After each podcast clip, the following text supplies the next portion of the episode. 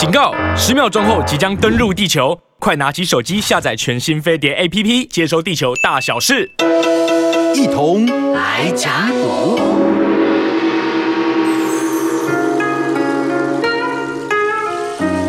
好，欢迎回到生活同乐会。哎呀，听到这个久违的片头啊，让人心情觉得很平静，然后也坠入了这个呃一同来讲古的这个情绪当中。对的，呃，这位非常难请到的老师呢，终于有时间播给我们了。我们今天呢要请到的就是大家最喜欢的于远炫老师，历史专栏作家。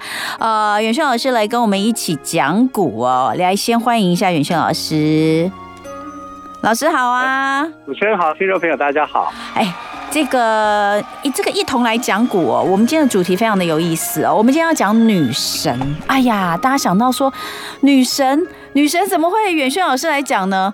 呃，我想远轩老师心里面应该也有也有别的女神想讲啊。但是可能那个呃，以讲古这个主题来说呢，要讲的当然就是最有名的女神。我们今天要讲的就是台湾女神，袁轩老师，台湾女神非谁莫属。她其实也不算台湾女神啊，她是华人世界的女神哦，而且还是真的唯一的女神，因为她就是神明啊。嗯啊，所以我们今天要讲的是五月呃。这个国历的五月，农历的三月里面最重要的一个女神，对，她叫做。妈祖啊，妈祖！今天妈祖出来说她是台湾女神，到底谁敢说 不是哦？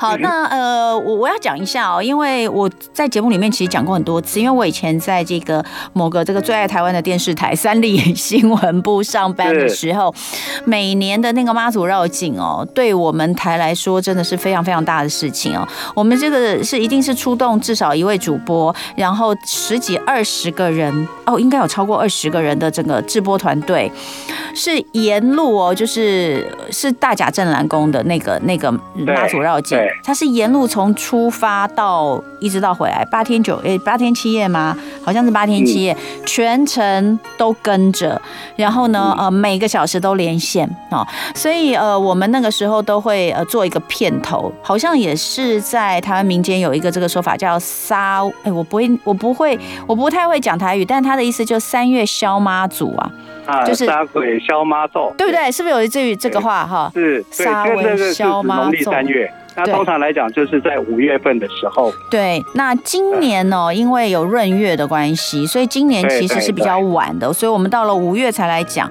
那农历的，哎、欸，今年农历三月，呃，每年的农历三月二十三号，因为那是妈祖诞辰嘛，对，妈祖的生日。对，所以呃，今年大概也就是在五月份的时候啊，今年比较晚一点。那各地的这些信奉妈祖的庙宇就会开始进行一些绕境祈福的活动，所以大家也有发现今年的。这个大甲镇澜宫的妈祖绕境其实比往年时间晚，原因就是因为今年有闰月的关系。那我们就来来来看一下，俗语叫做“三月二三人看人”，这个也是台语吗？对，这也是台语啊，因为妈祖的生日就是三月二十三号，嗯，所以在三月二十三号他的诞辰的时候呢，活动就非常的多。但其实不是只有他的诞辰，大家才会去念他，嗯，他的得到的日子，也就是农历的九月初九，嗯。啊，也农历九月初九也是妈祖的另外一个呃得道日，是一个非常重要的一个时间。所以他从他的诞辰到他的得道，各地的妈祖庙。其实都会想尽办法去庆祝啦，包括像苗栗的四月初八，四月八，四月八照理讲应该是佛教的诞辰啊，佛祖的诞辰日，对不对？对。可是苗栗的永贞宫在这一次每年到了四月初八的时候呢，他们也会去啊敬拜妈祖，嗯，让妈祖的绕境。嗯。所以其实哦，各地不管什么样的一个时间呢，都有这种崇拜妈祖的。这个总是会想尽办法去崇拜妈祖，嗯，所以说妈祖是重要的女神嘛，真的。你知道妈祖庙到底有多少间吗？你说台湾的妈祖庙，嗯，跟那个便利商店差不多，真的假的？一样的多，很特殊啊。全台湾的妈祖庙到底有几间呢？啊？大概有一两千，一两一两千间。真的假的？真的真的啊，就是统计上只会多不会少。哇，然后呢，超过百年以上的就有五十几间。嗯，你看这个是不是？对在台湾来讲，你说她是台湾女神，一点都不为过。嗯，但是她的影响力不是只有在台湾，嗯，在有华人的地方，其实就有妈祖。嗯，啊，所以她更是华人中的女神。好，妈祖其实原本是福建沿海信仰的地方海上女神哦。那呃，我看了这个呃袁轩老师写的文章，就知道说她应该是从莆田那个地方开始嘛，对，对，对，对不对？那怎么会演变成就是呃这个台湾？大家都是这么信奉的女神，那我们今天呢要从妈祖的呃历史，从从历史上来看妈祖，然后也看看她的这个些故事到底有多少是真的，然后有哪些是可能神话，那甚至是其实在历任的这个中国的皇帝。其实跟这个妈妈祖的地位，其实，在很多历任的皇帝上面是节节的被提升的哈。这些东西其实越来越高，对，都可以让大家来听一听。那我们就先来讲妈祖的故事。好，我们先来讲，它正史上其实没有，是不是？呃，应该是说，呃，有这样的一个人，嗯，但是呢，没有被正史做一个记录。哦。那为什么没有被正史做记录下来？因为那是一个中国的第二个小割据时代。大科据时代就是魏晋南北朝嘛，那段时间。那小歌剧时代就是五代十国。嗯，然后它的位置因为是在福建的这个莆田县的一个呃岛屿湄洲岛。嗯，所以湄洲岛那个时候并不属于宋朝。嗯，它是在西元九六零年农历的三月二十三号出生的。嗯，可是西元的九六零年，我们知道是这个北宋太祖赵匡胤建国的同一年。哦。对，但是宋朝建立的这个他所管辖的领地没有福建哦。啊，因为福建那个时候属于南唐所管辖的哦，不是属于这个呃福那个宋宋太宋太宗呃宋太祖他们所管，他管不到，他地方根本不在那里，所以他是经过讨伐之后，那是在九七九年的那段的时间才把南唐给灭了，灭了以后呢。它就变成了宋朝的领土，对，所以它的这个呃风土之间是有一些改变。难怪，那我们就 我们就可以知道说，因为那个时候不是等于不是在真正的正统的这个这个管辖内啦，所以可能是因为这样没有在正国里面的十国当中的一个国家。对对，然后最早它的这个领土哦是属于。闽国，嗯，闽就是福建的简称，叫闽。对，那这个闽呢是姓王，这个皇国王姓王，所以在历史学家称呼他为叫做王闽。嗯，啊，这个王闽呢后来就被南唐所灭了，因为他们是发生内乱。对，啊，所以呃，其实当这个妈祖出生的时候，那一年九六零年，嗯，是在南，这个他的领地是南唐，对，并不是我们所知道的宋朝。所以有时候我们会说，哎，妈祖是宋朝人，那只是知道了一半，因为他后来真的变宋朝人，因为他是在应该说他是宋朝人是说过世。宋朝人是因为他在那个时代啦，后来啦，大家知道，但是他其实那个哦，那真的是一个比较比较复杂的历史背景哦，因为五代十国哇，所以这样讲清楚了。那所以他呃，妈祖在这个西元九百。六十年出生，九六零年出生，在九八八年二十八岁那一年就过世了。对对，对，那我们就来讲一下。如果信仰妈主人就说他这一天得到，得到去世。对对，那呃，他叫林默娘嘛，这个全台湾人应该都知道哦。那默这个字，我们以前小时候读故事也有读到，听说是因为他出生都没有哭，是不是？嗯。好像说他出生都没有哭，所以才叫林默娘嘛，对不对？啊、呃，对，他的名字叫做林默娘。嗯，那其实呢，娘是这个当时的对女士的一种尊称啦。嗯，那她其实姓林，叫默，沉默的默，林默。哦，啊，那我们也可以叫她叫林默娘，林默娘就有点林默小姐的意思。哦，了解了。啊，对对对。然后这个林默呢，为什么叫默？因为她出生的时候。一般小孩子出生一定哇哇大哭嘛，嗯，对不对？但是他就很沉默，一句话都不讲。对，那家人都还以为他哑巴，嗯。啊，所以就啊，干脆就把他取取一个名字叫林默，嗯。啊，就希望说，虽然你是沉默的，但 我希望你有一天会讲话，啊，就是以音破音的这样的一个概念。对，结果这个小女孩后来满月以后就哇 就开始会讲话了，嗯。啊，所以。这个在取名字之前呢不讲话，叫林默。嗯，取名取好名字以后，有一天他就突然会讲话了。嗯，而且他脑筋非常好啊，在呃正史上的林默其实是也有有讲到这一点，就是说他是一个头脑，而且很会游泳啊，很擅长各方面的这个呃游水这一方面的一个一个工作啊。那神话里面呢，就讲说他很有神通，他在十六岁的时候就学会了各种的法术啊，而且有很多很神奇的这个故事就加进来，所以他是历史加上神话所形成的一个这个呃形象。但他的一个形象很特殊，他就是一个被推崇为是海神。但我们要知道，这个海神他有一个定义，他是海上救难之神。嗯，跟我一般传统所认为的海神有点。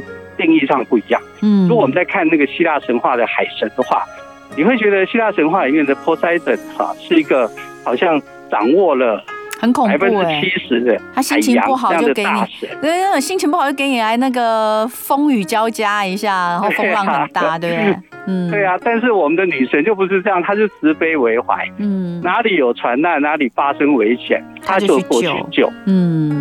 啊，所以她是一个救难的女神。我们在讲她的海神的定义是，呃，这个救难女神，嗯，啊，不是像希腊神话所讲的，是一个权威的，啊，是一个比较粗鲁野蛮的。你看波塞顿的形象其实并不好，不好。但我们的女神的形象就压倒他们。嗯，哎，那老师，我想请问哦，有关于他救人的这个部分，到底是真的还是神话赋予的？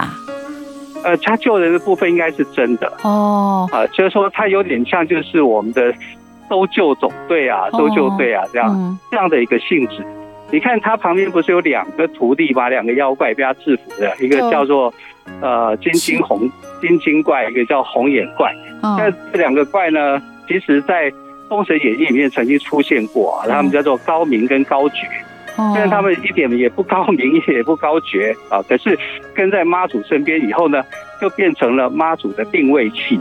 嗯，你看千千里眼像像望远镜嘛，对不对？我可以很快的去找到地方。嗯，那顺风耳呢，就像我们的雷达一样。嗯。啊，所以他这个海难的搜救队呢，是需要有这两个帮手去帮他去定位，去找到方向的。好，他可以用最快的时间去帮助。好，我们在这边先休息一下，进一段广告。等一下回来，我们就来看看的是，呃，有关于他救人的一些事迹。但是也有另外一种说法哦，有一个版本是他其实是东南沿海的。巫女，她是有法术，所以才能救人。袁轩老师刚刚有讲到这个呃妈祖的救人事迹，应该是真的，他就有点像我们的海上救难队。但是大家要知道哦，他其实在人间呃也就才二十八年，所以呢，据说他是从十几岁开始就救人。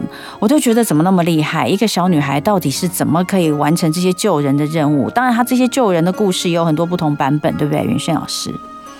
对。嗯，呃，因为啊，妈祖她自己的这个呃正史上面没有记载的关系哦，所以这个传说就变成一个很重要的一个素材。那也因为没有正史没有把它记录下来，嗯，所以她的形象是呃有一些变化的。有一种版本说法就是说，她是一个呃渔生长在一个平凡的渔村渔村的女儿。嗯，那另外一种说法就认为说，这么伟大的一个女性不可能是这样，所以就。抬高了他的这个呃身世，呃，就是说他的父亲是一个官员，嗯。啊，这是第二种说法。那第三种说法呢，就更奇特了一点，就是说近代人在研究的时候，认为说，因为大家对海是有一些恐惧感，对，所以从这里面发展出来一种呃宗教跟巫术啊，所以把它视为是这种女巫巫师家族的传承，嗯，也就是说它是有法力的。所以像我们讲的仙姑 这样的仙姑啊，仙姑。啊，对对对。然后很多的这个传说也因为这样的一个版本，就是说他在十六岁那一年呢，他就得到了这个啊天人教授他这个相关的法术，嗯。啊，所以他就能够去救人，嗯。啊，因为在海上要救难，其实必须要很专业，嗯。啊。那为什么他能够受到尊崇，也是因为他。他有学到这样子的专业能力，他肯定是会游泳的，他的泳技是很高明的。嗯，可是当你要成为一个救难人员，你你你不可能自己一个人游泳去救半天嘛，你必须要组成一个团队。嗯，那你必须要有一个高明的法术。嗯，啊，这样的法术你才能够救。那通常我们在看戏剧上面来看，这个妈祖在使用法术的时候呢，他都是用灵魂出窍的方式。嗯。啊，然后就去这个哪里有声音，哪里有呼救声，他就会赶到那里去用他的神力法力来救。嗯，但这有个缺点，就是他在灵魂出窍的时候不能被打扰。对，只要被打扰，他就可能啊就会被换回来。嗯，啊，他的灵魂就会被换回到他的一个肉体来。啊，所以呃，据说就是在他年轻的时候啊，他的爸爸跟他的哥哥啊发生海难，结果他就去救援。啊，救援的时候，突然之间，他妈妈把他吵醒了，惊醒到他，惊醒到他以后呢，他这个救援啊任务就没有完成，只救了一半，啊，救了救了哥哥就没有救到爸爸，嗯，啊，所以就变成说，我们看现在妈祖的形象很特殊哦，嗯，呃，神明里面有三种形象的，大概妈祖是其中一个，嗯，啊，他有所谓的粉面妈祖、黑面妈祖跟金面妈祖，对对对，对。啊，为什么是粉面呢？粉面就是说他在求道之前的那种，呃，一般平凡的这个神像，少女时期，很很粉嫩粉嫩的、很漂亮的，嗯，一个一个女生嘛。因为她其实我们叫她妈祖，她做妈祖婆，其实她就是一个年轻的女孩，对，她没有嫁人，她就是一个年轻的女孩。然后她的这个呃存在世间的时间是二十八年，嗯，她其实很年轻，对。可是我们叫她妈祖婆。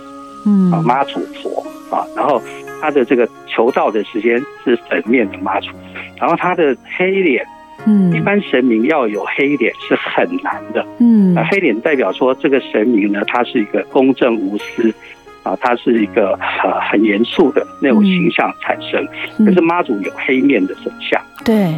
对，那黑面的神像就代表他是无私公正的，嗯，不管是好人掉落海里，坏人丢到海里，他都会去救。对，啊，他就是就是慈悲心，哦，只是说坏蛋被救起以后，他会告诫他，哦，你要改改邪归正，类似这样。嗯，嗯，那金面妈祖的话，就是他得道成仙以后，这个神灵金身嘛，就是就是变成这种形象。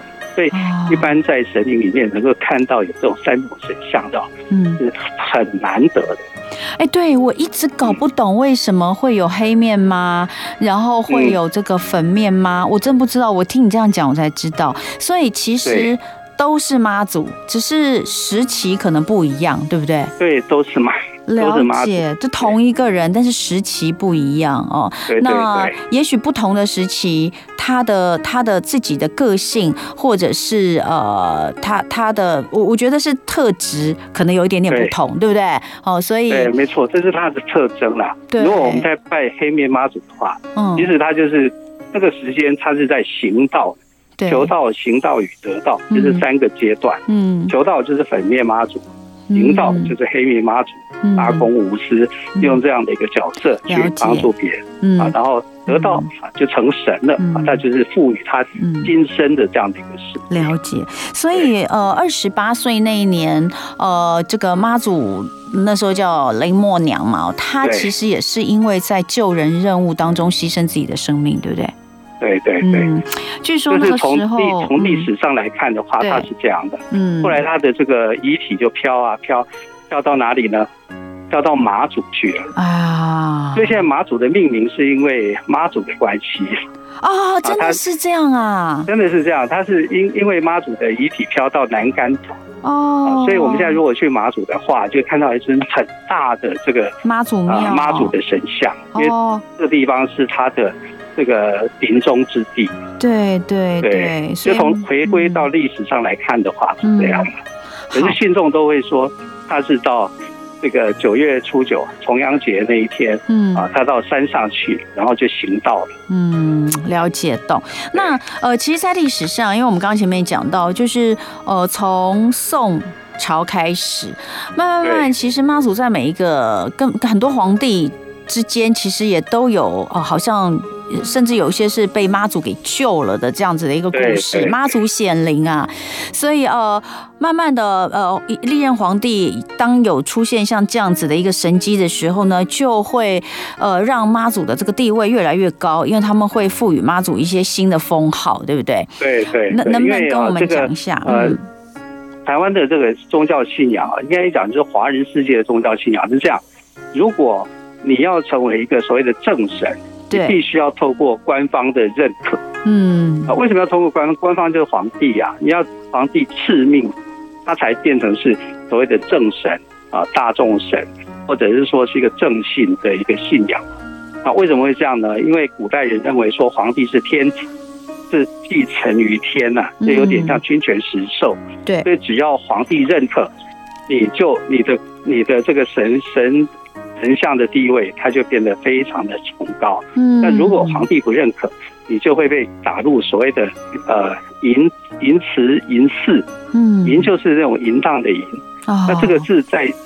在语法里面，其实叫多余的意思，嗯，并不是说这个真的是很淫荡啊，很怎么样，不是啊。所以淫词、淫祀、淫庙这种的，就是说这不是一个正信，对，这是一个多出来的啊。所以啊，在各个时代的这个朝代里面，其实都取缔这种这种多出来的这种寺庙，因为太多太泛滥，他们只承认他们所敕令所。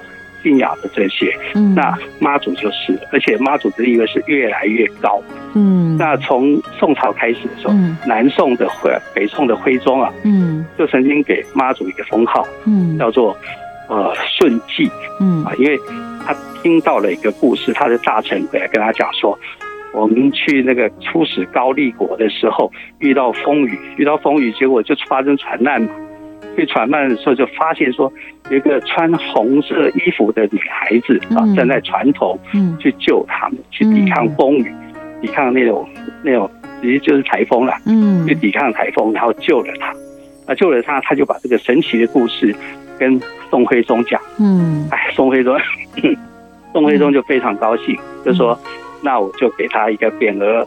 啊，叫做顺气，对，啊，顺气，嗯，然后之后呢，宋徽宗下来，宋徽宗不是被金人金人给抓走了，对不对？嗯，然后他的儿子就是南宋高宗，那南宋高宗就更可怜，他是被金人一直追追着跑，嗯，啊，所以我们叫逃跑皇帝嘛，嗯，就是宋高宗，宋高宗是逃跑皇帝，他逃跑到哪里？逃跑到海上去，嗯，结果那时候金兀术啊一直追着他，吓都吓坏。啊！可是金兀术到了海之月以后找不到他，嗯，为什么呢？因为妈祖说保佑了这个呃宋高宗嘛，对，所以宋高宗就非常高兴，就把这个呃妈祖的地位夫人给他一个称谓，嗯，啊叫昭惠夫人，对，这样，啊，其实就是给他一个很很高的地位，就正式本来是一个匾。然后现在是一个夫人的名称，对，啊，就就觉得非常的开开心。嗯，那到了元朝的时候，好，元朝的时候是这个忽必烈当家，好，元世祖忽必烈的时候，嗯，他在南方的这个呃货物要运到北方去，啊，里面很多的这种五谷杂粮啊什么之类的，嗯，那你行船就必须要妈祖的保佑，嗯，结果呢，这个妈祖就保佑他。啊，所以袁袁世祖就觉得非常开心，当然这是一种政治笼络的这种手段，所以后来就呃封妈祖，好，这时候封就不是说夫人了，是夫人不够看，天妃封她为妃，对，而且是天妃啊，天妃哦，护国明者天妃，对不对？对，对，天妃不是说地上的妃哦，你地上封夫人封妃。可是，我现在把你封到天上去，对，你这个名名称就更大，对，对不对？对对。啊，这个封号就封很久了，嗯，一直到明朝到清朝，嗯，到清朝的时候就被改为什么呢？妃不够看，要叫后天后，天后，对对。我不知道玉皇大帝会不会介意啊？啊，但是这个他已经有了有了他的王后了，对啊，结果来一个天后。但跟他是没有，不是他的，不是他的妃子，也不是他的夫人，天后，嗯，这就很有趣。这谁封的，你知道吧？康熙，康熙皇帝，对，康熙皇帝在康熙二十三年的时候啊，就把这个啊天妃变成了天后，而且听说，听说他他他会封他为天后，也是因为他觉得康熙觉得台湾收复是妈祖保佑啊。对啊，哇，就是妈妈祖保佑很多人啊。郑成功打退宜兰，打退荷兰人的时候，也说是妈祖保佑啊。对对对对对。对，所以每个人都喜欢妈祖啊。哎哎，你知道清朝有一个这个呃很有钱的一个人，叫做。呃，张德宝张浩，第一好张德宝，第二好黄阿禄嫂，第三宝马翘哥，他他就是万华人嘛。然后这个这个张德宝商号的一个主人啊，叫做张炳鹏。嗯，那当时有一个海盗叫蔡牵，嗯，那蔡牵去去要。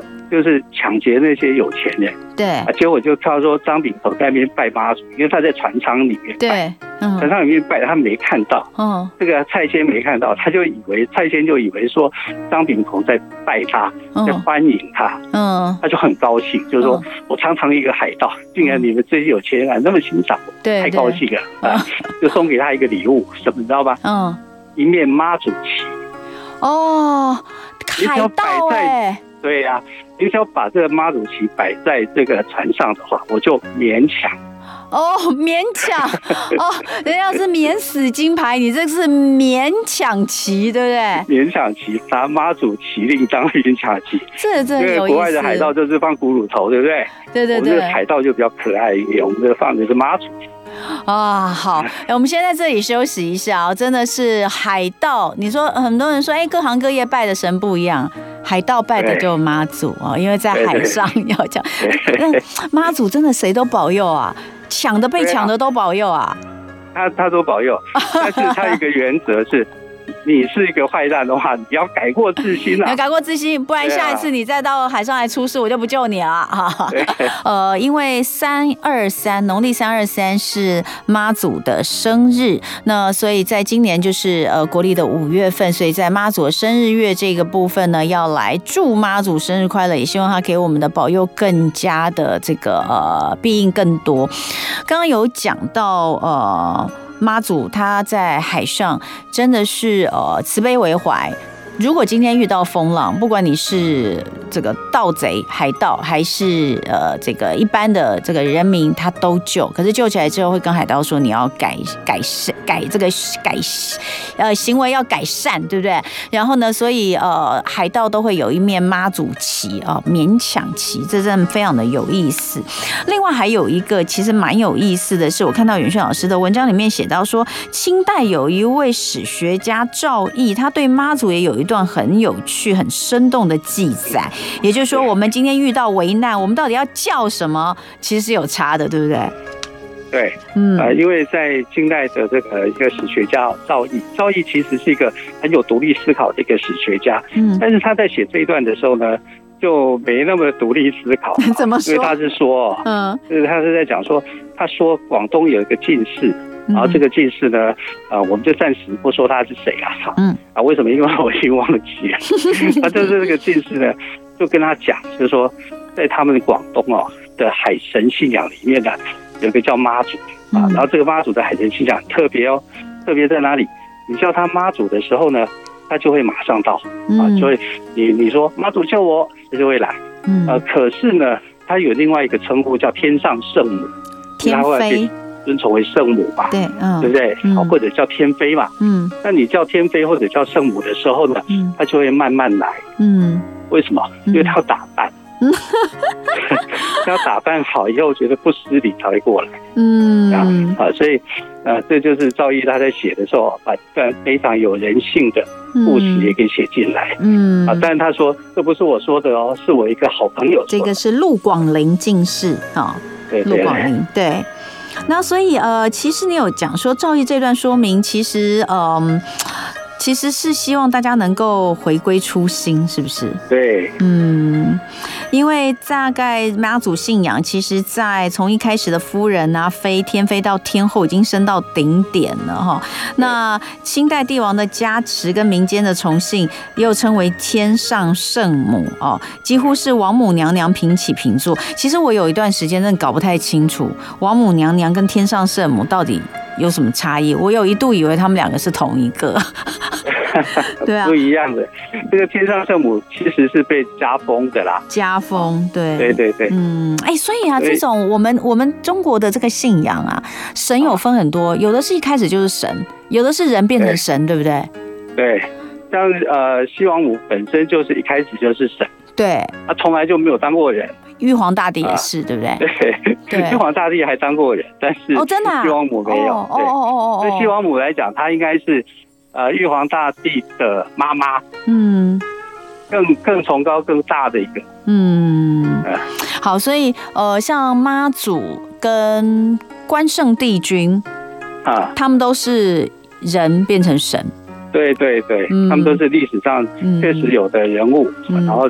啊，神格化。哎，我有时候觉得哈，这种历史上有的人物神格化的故事特别多，而且好像好像也跟这个人民的。人民的距离特别近，哎，是不是这样？对，没错。嗯，那呃，当然，以台湾来说，因为刚刚袁远轩老师说了，有一千多家，就是连小型的这种都算进去哦，可能还有更多的这个妈祖妈祖宫庙。那我们每年看到比较大的，比如说像大甲镇澜宫啦，还有像是另外一个哦，也都会绕境的是白沙屯嘛，哈，白沙屯嘛。对。所以，哎，这这这些。到底有什么不一样？其实对于呃一般一般人来说，可能会不知道，因为都是妈祖啊。就像你刚刚前面讲，不同的面，就黑面、青面、粉面，其实都是妈祖。那呃有没有针对，比如说以这个最大这个大甲镇澜跟这个呃那个叫什么白沙屯，有有什么不一样吗？一般信众心中的妈祖的形象，其实都是妈祖啦，嗯，就是一个神啊，但是一个神呢。他要服务各地的信仰他的大众，所以他有分灵的方式出去。哦，啊，他主庙呢就是在梅州的妈祖。哦，啊，这因为妈祖是梅州人嘛，对，对，对，所以梅州妈祖是最最尊崇的，最被尊崇的。对。然后之后分灵到台湾来之后呢，啊，每一年他们都必须要有一个分香的方式，也就是说，你分灵出去的神要回到原来你的呃主原来的位置。就好像是回娘家一样，嗯，然后你要分享娘家的香火，在他的香火里面，嗯，啊，这是一种宗教的一种。是一种方式。嗯，哎，那现在在，因为这个当初是福建沿海嘛，就是信奉妈祖，所以当然现在台湾，因为因为台湾有非常多的闽人，在最早期的时候是闽人最早来嘛，所以呃妈祖的信仰在台湾就是生根，然后这样子的这个呃呃，更是从头到尾，从北到南都信仰。那目前中国沿海也还是信奉妈祖吗？也是啊，就是华人各地信奉妈祖的这个。呃，是非常多，而且不是从沿海的，从沿海扩散到内陆，也都是，所以他就变成了这个大众神。嗯，啊，他去救难的这个已经不只是海上救难，嗯，他可能要受山训跟水训。真的，你只要把他想象成那是救难队伍就就就对了。妈祖就是这种性格，嗯，啊，因为这样的一个性格获得民众的喜爱。对啊，民众的认可。嗯，就算她是一个呃渔夫出来的女儿，或者是官员的女儿，或者是所谓的呃女巫也好，但是那种慈悲救人的心是大家永远记得的。嗯，你你有去那个绕，就是跟着绕经过吗？或是你有去？其实我没有绕经诶，我的信仰我是基督徒哦，所以我就没有。但是我我对这些民俗活动我是很感很感兴趣的，因为它是我们的历史的遗迹的一部分嘛。嗯啊，所以我看东西我会比较用历史。啊，用人的角度去思考它。嗯，不错不错，你至少不会说，哎呀，这个都是呃，这个迷信的、盲目的崇拜。其实信仰这个东西，在台湾真的是在在任何国，在任何地方都非常非常的重要。那以台湾来说的话，妈祖是这个信仰的，这可以真的几乎可以说，它是一个信仰的大宗跟中心。对对对。那像我就刚刚就讲到我的同事们，我以前在三立电视台上班的时候，我的同事们，那个每年能够跟去绕境的。哦，其实大家都很珍惜那个机会耶，因为就会可以近距离的，然后感受，然后大家都会去弄给我卡，你知道吗？就都会。那像我们没有机会去的哦，那同事回来还会带一些。带一些东西给我们，比如说牌啦、牌牌啊，或者是红布啊，然后有些东西就是呃，让我们可以摆在家里面来保佑哈。所以对今呃今天很开心呃，请到远炫老师在妈祖的生日月哦，这个农历三月份哦，就是农历三月二十三，在这个前后来跟我们讲讲妈祖的故事，台湾女神。那我们从历史上有记载的，然后从她的这个呃民间的到她的神话的过程，让大家了解。但最初最终我们还是回归到就是妈祖的一个慈悲为怀，助人、帮助人、救人。那既然我们是他的信徒，我们也应该要有一样的胸怀才对。好，那非常谢谢远炫老师，谢谢，谢谢你跟我们分享。那今天的节目我们就到这边告一段落，也希望大家喜欢今天的内容。我是童文，生活同乐会，我们明天见喽，拜拜，拜拜。